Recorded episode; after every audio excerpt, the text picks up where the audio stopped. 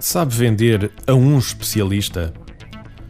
Hoje gostaria de focar um tema que habitualmente é ignorado pela maioria dos vendedores.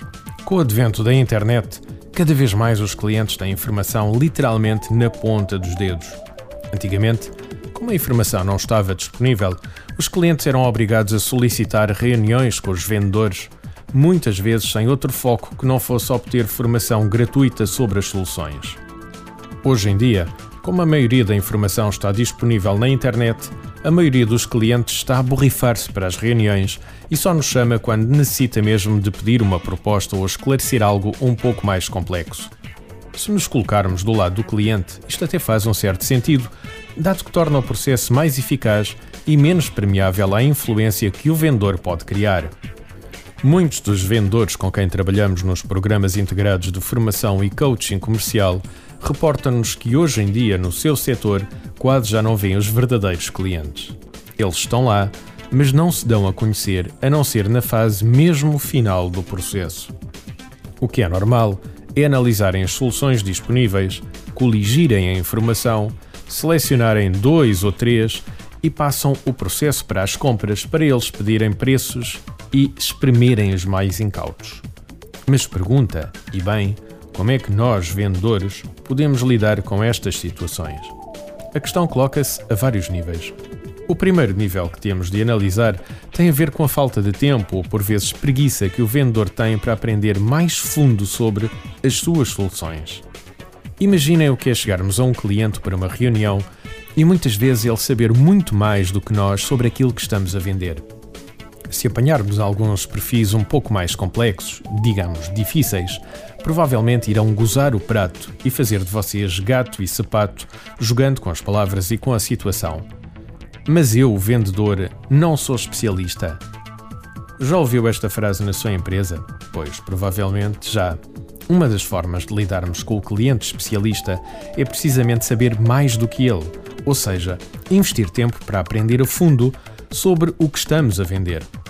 Com tudo o que temos para fazer no dia a dia, muitas vezes torna-se difícil, mas o que a experiência como vendedor me diz é que o investimento que fazemos é largamente compensado. Se não veja, quando o vendedor fala com autoridade e conhecimento sobre o que está a vender, começa a acontecer um fenómeno estranho. Deixa de ser visto pelo cliente como um vendedor e passa a aparecer aos seus olhos como um especialista. E como deve imaginar, o especialista convence e, como consequência disso, vende. Agora, se virmos esta questão noutro nível, a informação que as empresas muitas vezes disponibilizam aos seus clientes é demasiada. Pense comigo. Se tudo o que o seu cliente necessita está disponível na internet, para que é que ele necessita de um vendedor? Pois, provavelmente para nada. Se quer que os seus clientes lhes ligue, faça com que eles necessitem da sua ajuda. Em vez de disponibilizar tudo no site, disponibilize apenas o essencial e coloque explicitamente por escrito algo do género. Para mais informações, contactar. Esta questão pode parecer básica, mas a experiência de trabalharmos com as empresas no desenho de estratégias comerciais de sucesso mostra-nos que este é um dos erros mais frequentes. Ou se peca por defeito, ou seja, o site é uma nódoa e não está minimamente organizado ou apresentável, ou então peca-se por excesso. Aqui impera o bom senso. Disponibilize informação, mas com conta, peso e medida. Guarde sempre alguma parte da informação para ser dada pessoalmente. O que nos leva a outro nível de análise para terminar. E o que fazer quando lhe aparece uma proposta parecendo já conhecer tudo o que você tem para oferecer? Muito simplesmente, utilizar uma estratégia de não enviar propostas ou preços sem uma reunião presencial com o cliente. Pode parecer um pouco extremo, mas em projetos grandes ou em soluções mais complexas faz todo o sentido. Enviar orçamentos ou propostas só por enviar normalmente não leva a lado nenhum.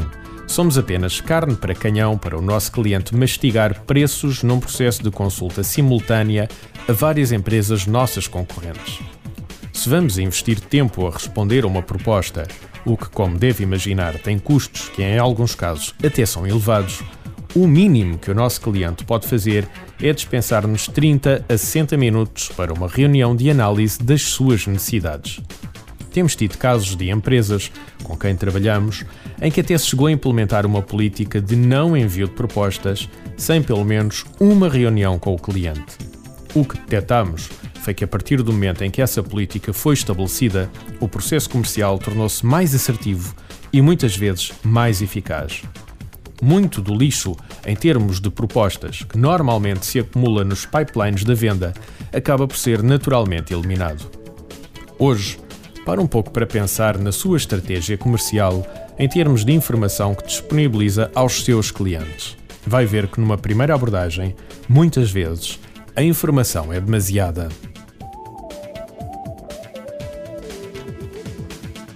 Artigo de José Almeida, locução de João de Souza, produzido nos estúdios da Universidade Autónoma de Lisboa.